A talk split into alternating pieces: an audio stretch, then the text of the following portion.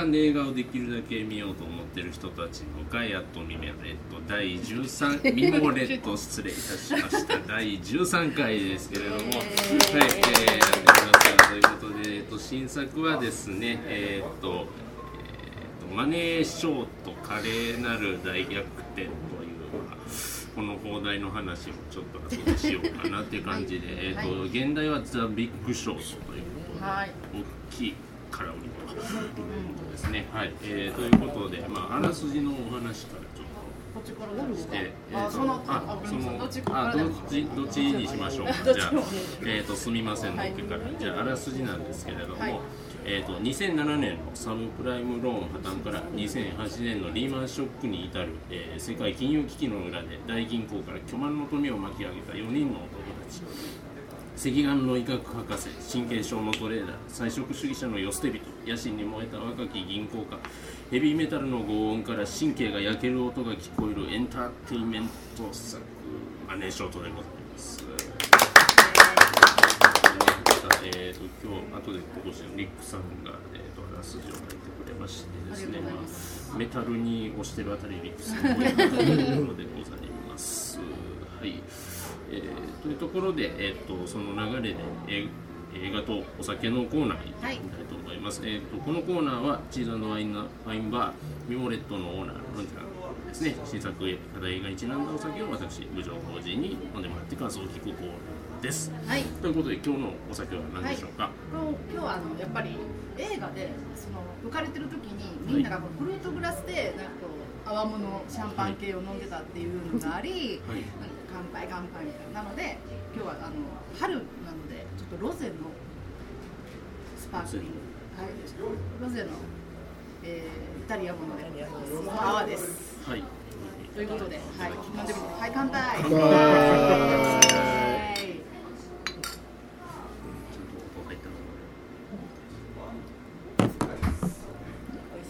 あ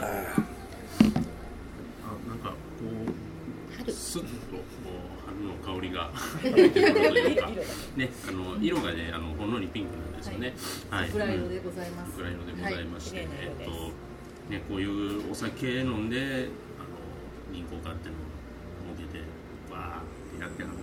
けでございますけど。はい。えっとなんかなんか冒頭でイタリア人っぽい名前出てきましたよね。こういうそういうなんか商売始めたイタリア系の名前なんか名前が。銀行その最初のなんか。この人がこういう仕組み作ったぜみたいなやつあったでしょ。ごめんなさいね。あのぼんやりしてて。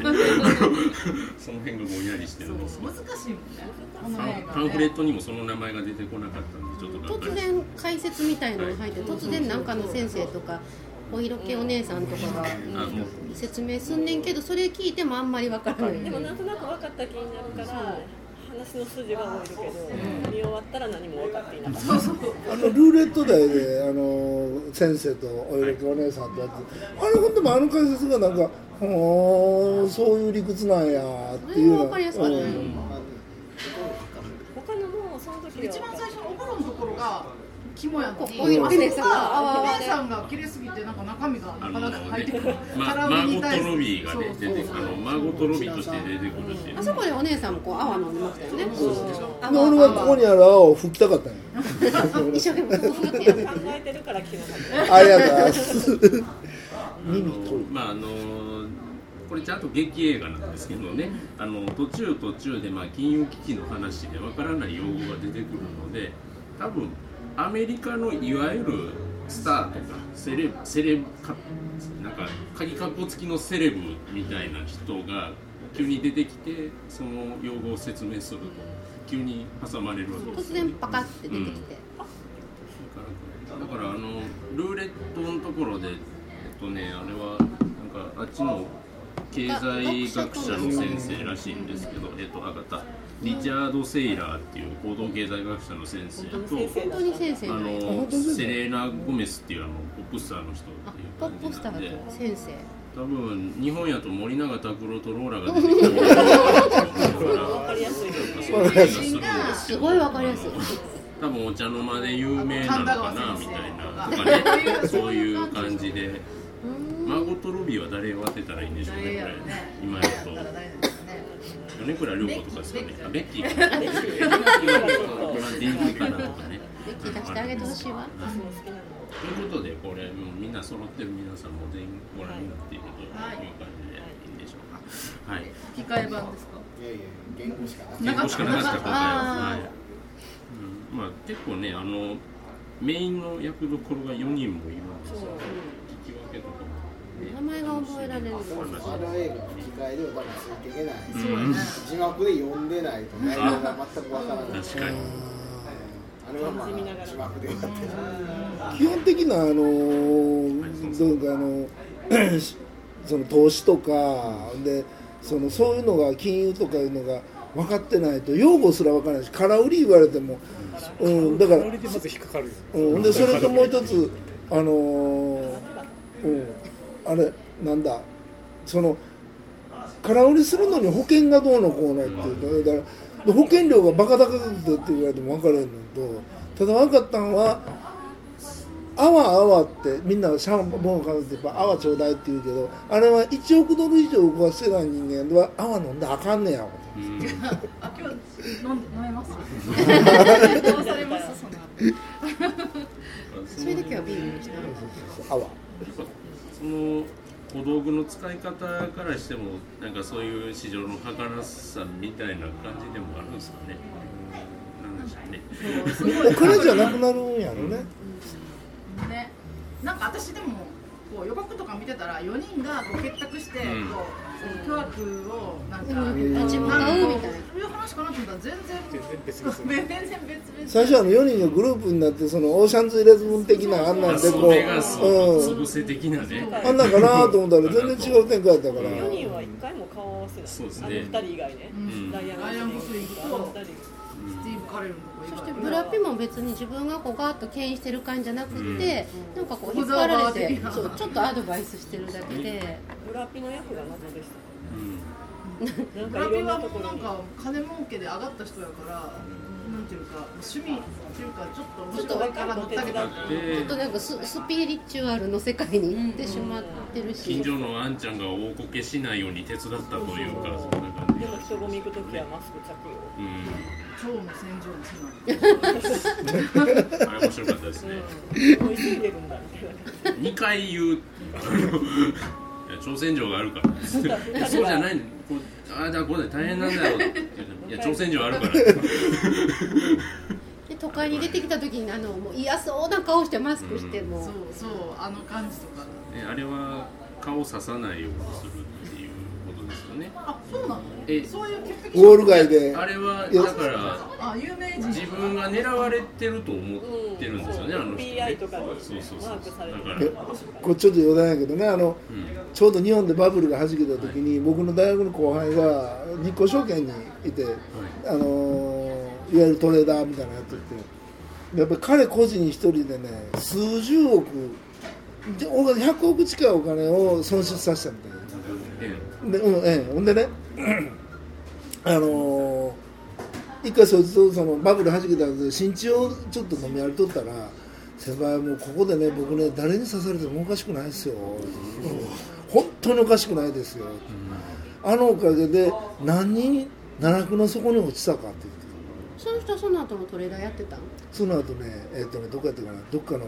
全然違う外資系のとこでこっちギャランティーって今今でも今でもやってる。悪いやつはいつも。悪いやつは今今年収8000万ぐらいあるんじゃん独身？いやいや。いやいやもうあの第三夫人ぐらいの第三でもいいわ。くれるもんくれたら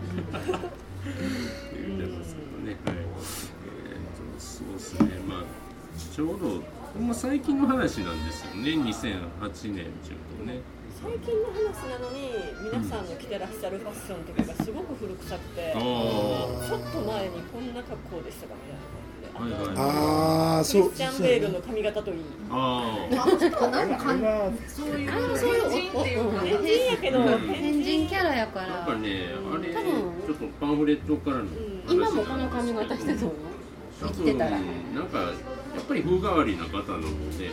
自分で切ってんのかな、うん、なんかね自分で着てそう。激安理容室のスーパーカット系の髪型にしたってクリスチャン・ベルが言っててなんか言言ってなかった。要は1000円で。日本だと QBハウス的なやつでスーパーカットっていうお店があるんでしょうね。なんかそういう感じの髪型にしたんだと、まあ、T シャツでずっと言いましたからね。半ズボンでね、うん。裸足でね。この人の会社ね最後一人しか従業員いなかったじゃないですか、ということは彼はもうボロすごい儲けたってことなんですね従業員も。どうなんですかねあれ。あれあでも大変すぎてあんついていけないんじゃない？のでもない。あのでっかい会社の中の一つの部分でしょ？クリスチャン・ベルがいや彼は独立系じゃなかった彼はどういうことえっ、とねまあそこら辺が分かってそこの人まず人物おさらいからいきましょうか。えっとクリスチャン・ベールがやってたんがまああのここのトレーダーメタルの人ですよ、あのメタル好きほら。のドラム好き。ファンドマネージャー。なんですよね、あの一つ一個独立して持ってるファンドマネージャーで、まあ、いち早くサブプライムやばいぞと気づいた人ですよね。はい、あというところでご了承い。ただきましたね。はい、いいよスミスター・ビーンかなはい、ということで、はいリックさん登場でございます。すみません、リックです。はい、よお邪魔します。ろしくお願いいたします。失礼します。まだ始まったばかりですお願いしまずね、ちょっとあのメインの人物のおさらいから言ってるんですよ。あの今回。あので続くのがあのスティーブ・カレルですね、えっ、とイカレルトレーダー、まあ、これはモルガン・スタンレーでしたっけ、あー系のあの会社のヘッジファンドのマネージャーやってて、まあ、チームで行くぞというやつでしたですね。で続くのがライアン・ゴスリーこいつが食わせ者なんですけどもドイツ銀行のトレーダーでなんかまあいろいろけしかけてくるんですよね。でちょっと狂言回しみたいな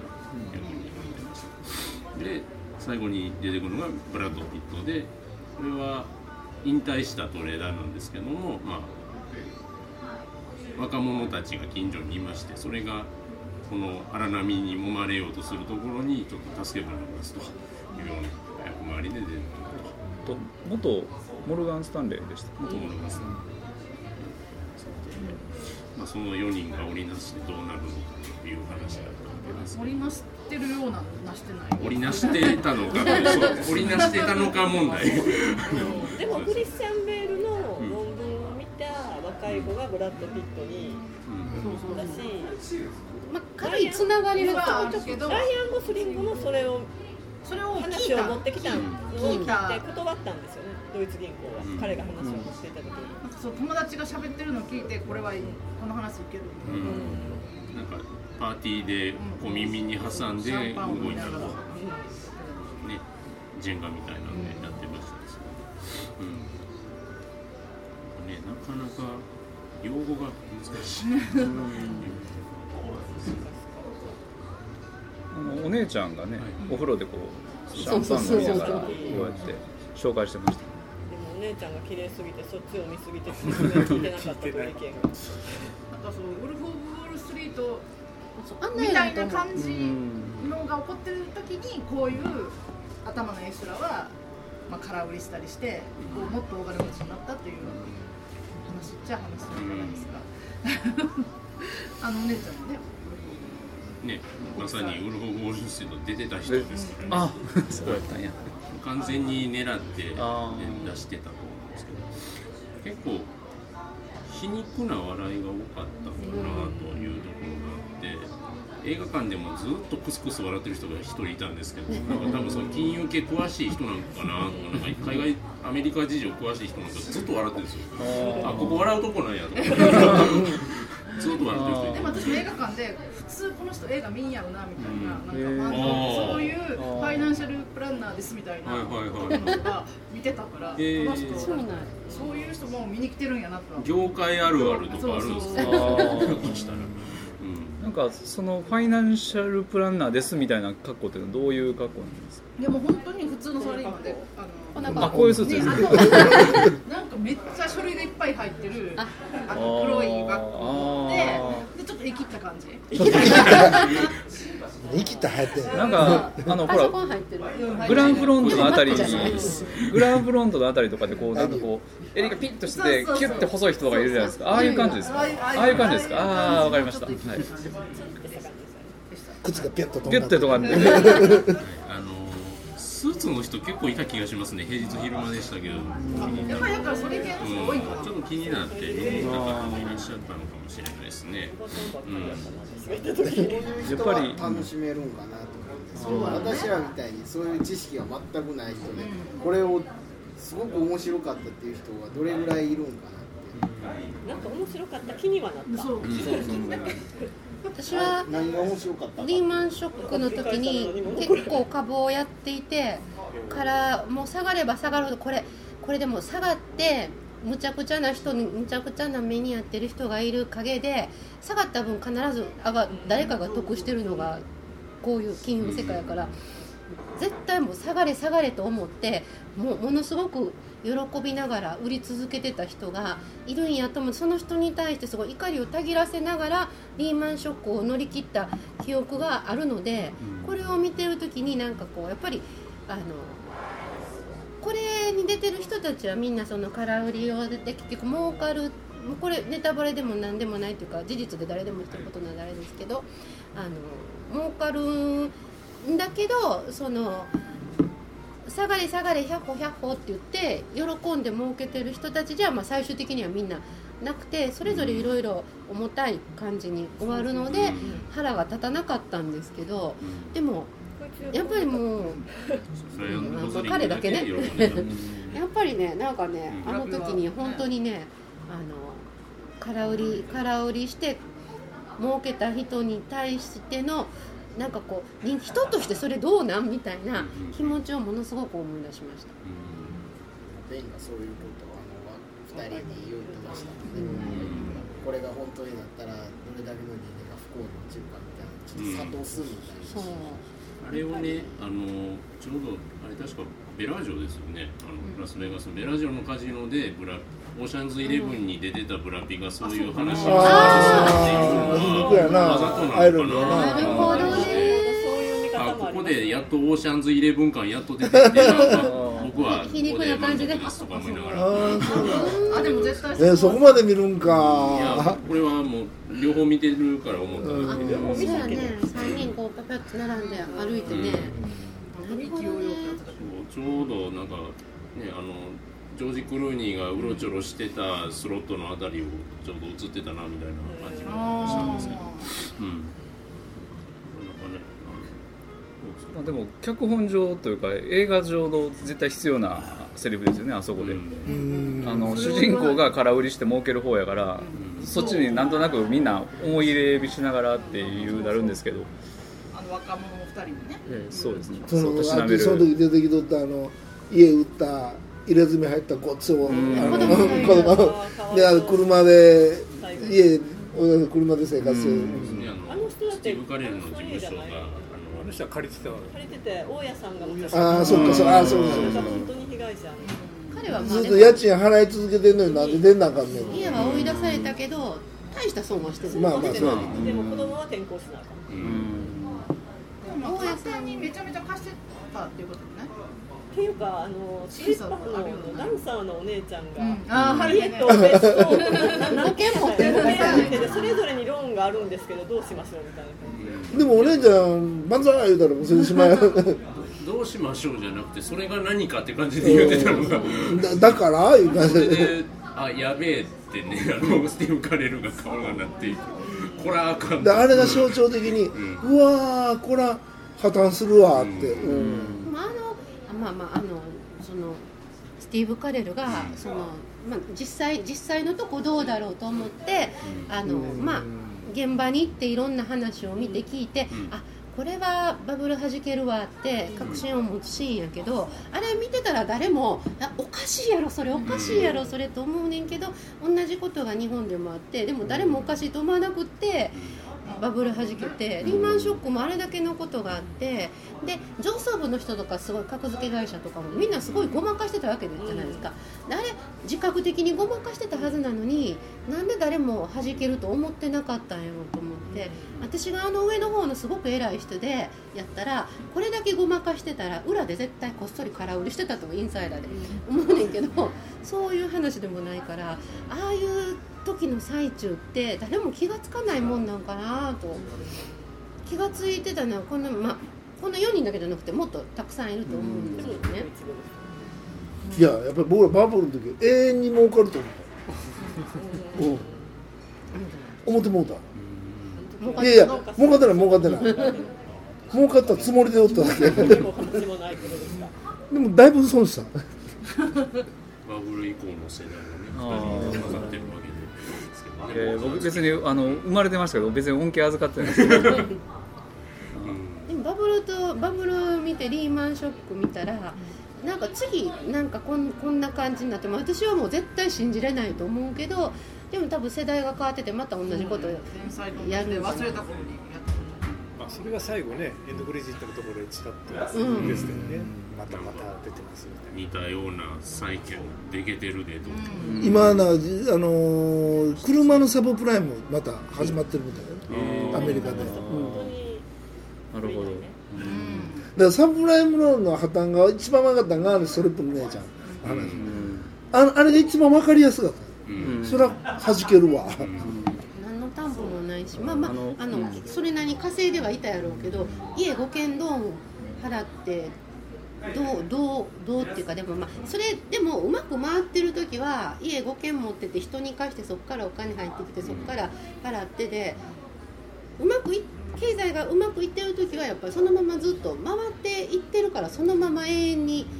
いけるような気がするんですよ。本当にあれはでも一つ外れてガラガラっていう感じやからあのままずっと騙していけるって世の中の人が大体そう思ったんやと思う。でも日本でも僕らほんまバブルの頃にねやっぱりね3000万のマンションに銀行が5000万貸すねんから。うん、本当にそうよ、ま、3000万の担保でだから担保担保能力130%とか150%とか言ってたのそれはまあ、そのマンションが上がるっていううんそう予測でももう貸せ貸せ貸せ貸せやったからね、うん、で日本の場合はあの橋本内閣の時のあの総量規制で一気に崩れてもらったけどあれは僕らほんまそうやったね。毎日ほんまに家が欲しくてこのままじゃ家当たらんと思ったけど毎週あの中古マンションがね毎週上がっていくね。どんどんどんどん。ほんなら今度新築の方が安くなってくるだからあの時まあしょうがない。けどロックアイランド僕住んだ。あの時で倍率250倍やった僕の部屋。ほんでそもう正直言われて売ったら3000万儲けっていう。打ったか当たった瞬間3000万儲けって言われて。投資投資商品長期商品みたいな感じですね。っていうのがあれあの新築マンションは値段上げられへん。だからねじれ現象が中古の方が高くなってるそしたらみんな新築買わへんの？だから200倍300万あ新築、ね、業者がみんなあの買いに来る。前からねみんなもバンバンでもうで当たった時点で3000万儲けやでってことでもあの映画の中ですごい豪邸がカラーンって。あの輪に出てきた輪に出てきたブルーとかあの輪にどうなったんやろってそれが最後まで気になります俺あれ見た時に「うわ買いに来たい」でもア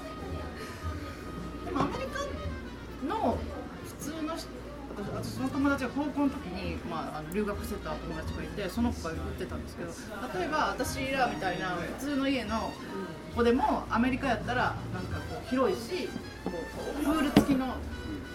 結構大豪邸が買えんねんでってすごい言われて、それアメリカってによる。まあまあ年にもよるけど、まあそこそこなんかちゃんとした生活してたらそれはもうついてくるみたいな。でもいろいろ考えるとそう思うとなんか家って何なのかなとそっちがなんでみんなそんなに家が欲しがるんやろと思って。家さえなければまあ。それを革命その身の丈に合わない。例えば そのそうそうそう。映画の中だと英語も喋れなくて、きちんとした正規の仕事もない移民にも家をバンバン売っててその家がまあまああのそう豪邸じゃないから小綺麗な、こういわゆる新興住宅地の小綺麗なでこうプールなんかもあったりして、でまあでもそういう人たちがこう自由の地希望の地アメリカに来てでそんなこう綺麗な家がか買えるよ大丈夫だよ払えるよって言われてお金貸してくれたらそれは借りちゃうかなと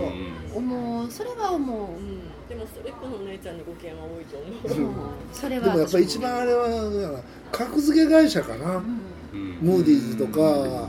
あれだからひどかったですよひどい。債券下がれへんかったでしょ、うん。うん。ああれうん、うん、あいやごめんなさいね。えー、と要はねこの映画悪いの全部銀行なんですよ、うん。ライアン・ゴズリング最後喜んでましたけど、うん。彼も銀行員銀行に勤めてますから、悪いやつは全部銀行でうん。で銀行と格付け会社がなんかもう年頃になって、うんでずっとやっててで実際破綻してるんですけどなかなか認めないんですよね。まあこれ多分災害とかと災害っていうか何かと同じで正常性バランスみたいなことやと思うんですけどでで逆になんか見てる方は下がらへんからもうクリスチャン・ベールが胃薬ガーッて飲んでるのと同じように キリキリキリって痛くなってきて下がれ下がれとかようわからんことにようわからんことをあの祈り始めるっていうだから下がれへんかったら異常だろうって、うんそうですねだから今までやっとった自分の経済学の観念どないなんねんって数字ではおかしくてもまあそういうこと上でズルしてるからそうなっちゃう格付け会社の人がそのこう格付けおかしいやろって言われた時にいやでも格付け B つけたらその銀行がよその格付け会社に行くから A つけるしかないって結局こう銀行の機嫌を伺って銀行が喜ぶ格付けしかつけなかったっていうそのなんかもうぐるぐる体質がほいで全てが破うん綻した後でそれまでその最初の方に出てきた銀行員とかがもうあの湯水のようにお金使って儲かって仕方がない時に贅沢札束で人の顔を叩くようなことしといてで破綻したら末端の従業員はザクザク解雇されてんねんけど銀行の偉い人たちは結局国民の税金が投入されて銀行は潰れない。で逮捕された銀行員は全米でただ1人だったとかクレディ・スイス銀行かなんかのこれだけのことがあって逮捕された銀行員1人かみたいな。ちょうど何年か前にあのマージンコールっていうケビン・スペーシーが出てる。まあ要はリーマンブラザーズが本当にもうモモデルになってその銀行の中でもう弾ける前夜からの一日を描くみたいな映画になってですね。まあゴミくずやともう債権が分かってて売りさばけという映画になってて。でそこでも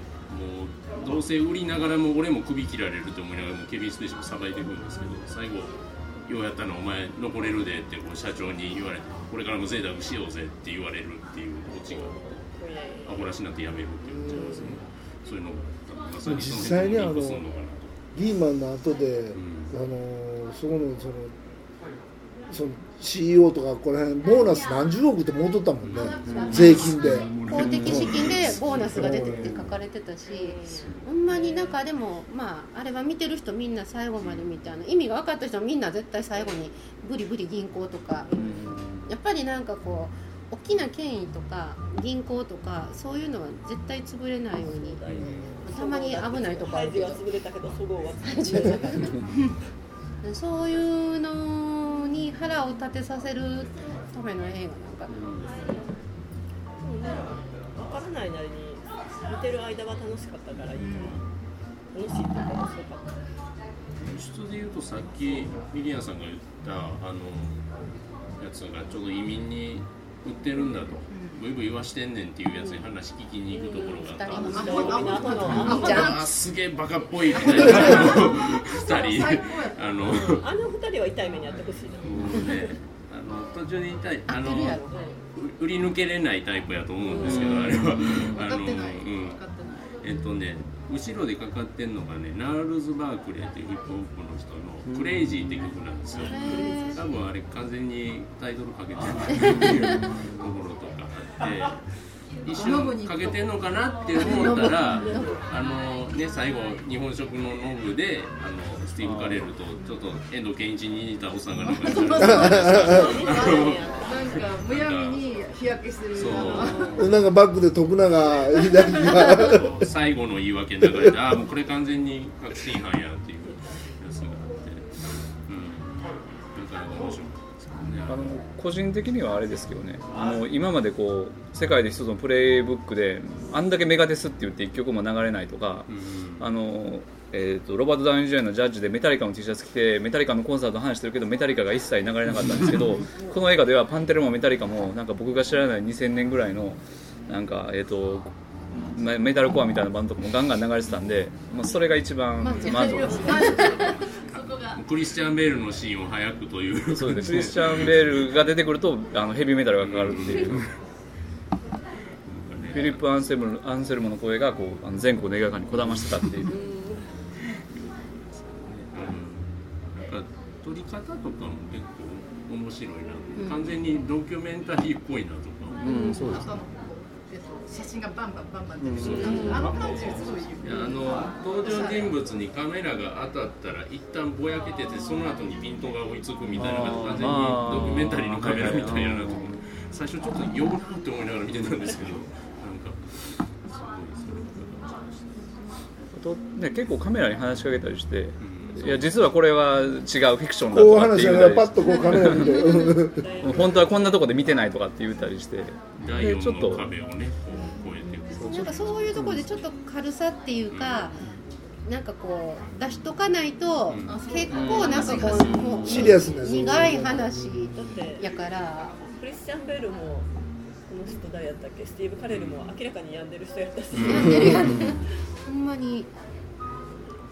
ブラッド・ピットもある意味や山さんには病んでるわ。4人ともどっかいやでもライアン・ゴスリングはただの冷徹な。ただの嫌なやつ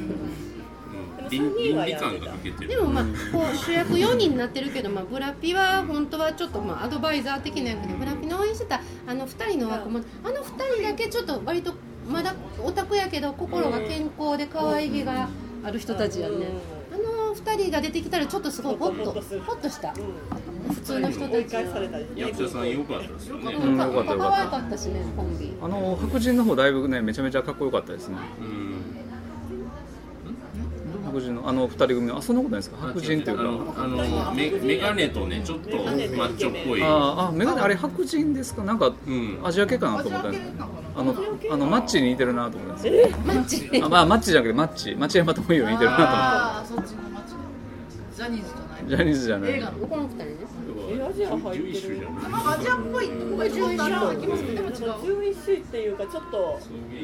えあれ誰よ？あの。このですね。あそのチームでこうやっててなんですけどね。あでもなんかこうしてみるとなんかこうどっちかっていうとあんまりアジアっぽくない顔。アジアというか東アジアっぽくない顔してます。まん。まなんかアップルコンピューターかお前らみたいな。あ 駐車場ガレージでさやったとかさ可愛い結局ママ可の家に帰った。なママの家に最後ママの家に帰ってたよメガネでーまあだから実家出れないっていうのはなかなかあれですよね。アメリカとかでなかなかこうどういうんですかね。う。まくいかないというか。でもなんかその時点で最初の時点で結構儲けてたはずやん、うん。3000万ドルとかウォールストリートジャーナルに同級生がいてっていうくだりであ「お前まだ実家なん?」て聞かれる？お前前から嫌なやつやと思って。そうーでも友達ちゃうやんじゃあって多分当時やと彼の考え方の方が特にあの町やとん普通の人やったのかもしれないですけどね。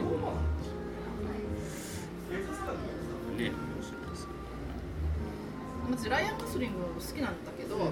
っとサラサラヘアが好きでこれちょっと今日モンチッチっぽいやんうん。今回の髪型はちょっと私はもあんまりや髪型だねけどでもスポーツジムのとこが超うすごいあーめっちゃかっこいいそれを言うなら最初に出てきたクリスチャン・ベールのプールの水の中のシーンこう下から映してるシーンがえで、まあ、その最初顔いきなり泳いでるシーンで誰か分かんなくてあこう4人出てるからクリスチャン・ベールかなと思いながらちょっとすごい期待が高まってそうそういう映画かなと思ったら全然ちょっと重苦しい映画やったから。メタル聞きながらずっと困ってる。うん。ほんまにほんまに引きこもりですからね。あれ数字をこう書き直すやんか。どっちがマイナスがいいの？プラスがいいの？どうなん？これ。マイナスが増えてうん。重苦しい時はパンフレットのインタビュー見るまで気づかなかったんですけど、他の主演3人と会ってないですよ。うんそうう。ん、撮影の時に一回も会ってないそうそう。あそうそう撮影の時って書いてあったよねっていうか他の役者会ってないですよ。ね誰とも会ってないあのオフィスのあのスタッフああの中だけで十分やもん全部やもんな。他の人と会ってない彼だけがそうか。どっかだベガスも行ってないし。そうね行ってない行ってない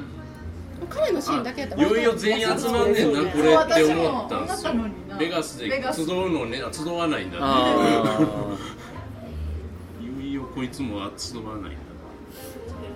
奥さんも出会い系やし。ああそうやね。奥さんアジアベトナム人とかなんかそんな感じ。でしたね映画出会い系で出会ってってああそうかそうか。なんかそんな。奥さんが正直な人が好きって言ったから正直になろうと思ってあんなメール来たらもうビビるよ自分がどうしああ一斉送信でね一気に帰ってくる訴えるぞバカ野郎って感じででもそれは大金預けてる人にあのすごい賭け。多分預けてる方の人にしたらもうみんなが右肩上がりでバンバン買ってる時に売り出しましたって言われてで自分のその売り売られてる自分の資金がもう嘘みたいに目減りしていってる時にもうひもう普通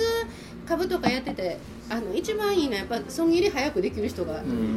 偉い偉いからちょっと冷静な人やったらもうこれ資金引き上げようと引き上げようかなどうしようかなもうこれやばいんちゃうのと思ってる時にこう緊急処置で資金は引き出せませんとか そんなん来たらそれはもうまあなんかもう呪ってやるとか殺してやるとか訴えてやるとか。あの顧客は最後すごい儲かる。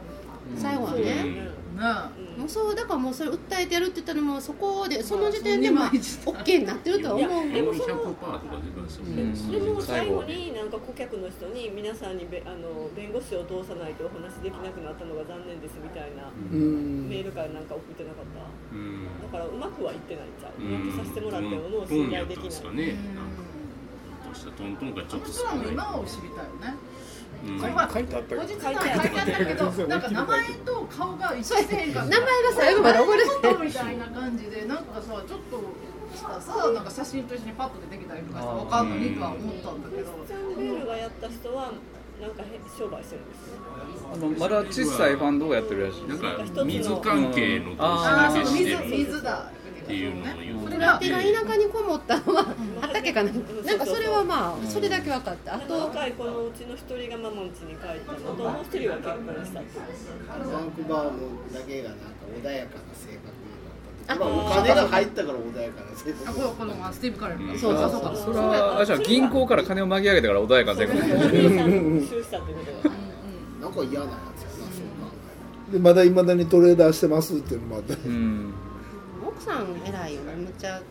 されてたよね。でもまあとっくに離婚しててもおかしくない。ぐらい、トレーダーかやってる人はでもトレーダーしかできひんからさお会いできないよねやっぱり。確かにねあー潰しきかんかな。和訳やと穏やかな性格になったって書いてある。んですけど確かに英語の字幕英語やとなんか人に何とかって言わなくなったみたいな。挟まなくなったみたいな。多分冒頭で結構ガンガン口に人で遮ってたじゃないですか。なんかトークショーみたいな。トークショーみたいなところでなんか、ね、経済学者と一緒に二人で出てもらってで経済学者でも「そらないわそらないわ」うん経済学者は最後まで分かってなかった。うん。あの何でしたっけどっかのベアか。あベアーズかいや買うよ俺この後買うよ言うてて。うん。でどんどんどんどん下がっていくっていう。まだ買いますよ言ってた。会場の人もバンバン携帯見てやばいやばいやばいってうでグリーンスパン来るって言うけど誰も残ってない。みたいなグリーンスパンめっちゃ機嫌悪い。FRP な。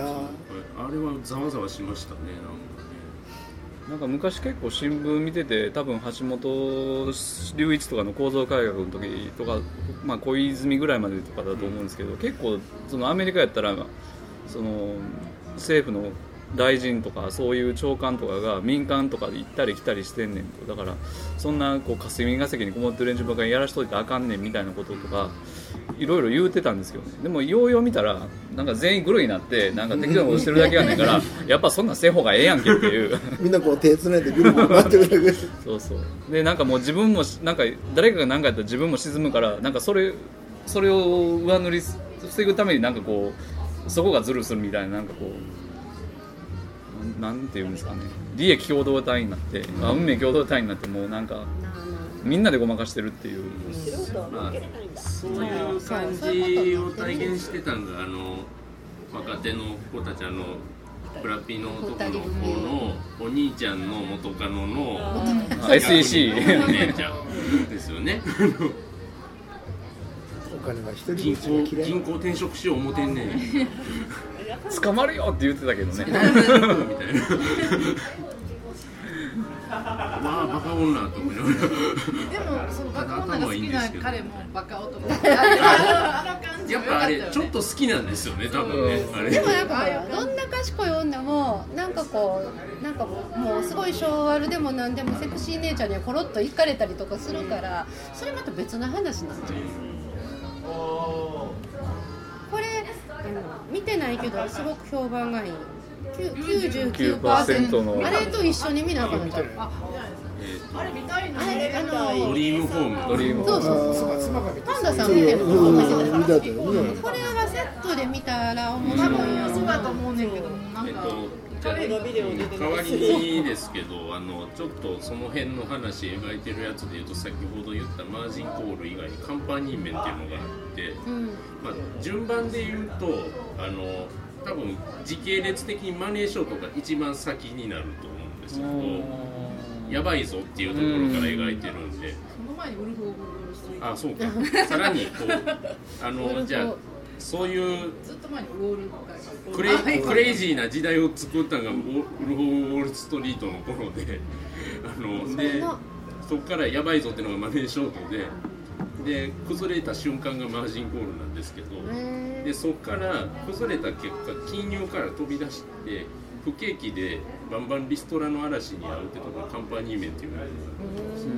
あのベン・アフレックが主演で造船会社に勤めてたけれども、まあ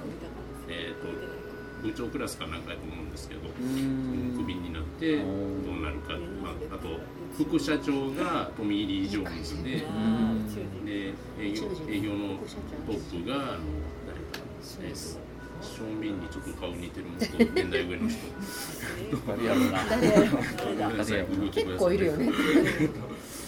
すけどまあそうそうその後もみたいなんですけど調子で見ると面白いかうん面白いかも。わかるかな経済とりあえず99%は見たい。見たけど、でなんか終わりも映画館でもないし、ねテアトルが DVD も出てないしルのメダ選手は。えもうちょっとあーそうか。えーシネリーブルがあのあと遅い時間にあーあれぐらいだあけ TC レビュー神戸の方法。テアトルもなんかちょうど昨日までで確か8時のレートが1本うんそんなそんな感じとなかなか見れなかっ見れなかった見たかったの。にサブさん言ってくれてたしね。私らは早くから知ってたのに。ねおもろいでってたリリースが出たらすぐ見ようかなというところではありますがうん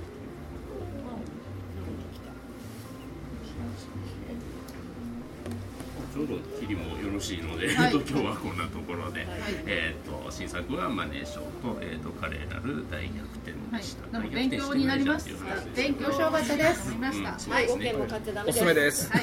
荒売りはするかな。しない。かなできないお金欲しい。お金欲しい。お金欲しい。えっとなんかねあのアルファごめんなさいちょっと締めじゃないです。あのアルファベットがねめっちゃ出てきたんですけどなんか野村証券とかにそういうサイトがあったんで映画ご覧になった方ってみるといいんじゃないでしょうか。はい難しかったことがはい CR なんとかそう CR なんだっけもうそこが覚えてないですけど。US なんやねうん CRS に対する CRO みたいな。待って待ってみたいなやつね。はい。はい。っていうところでございました。はい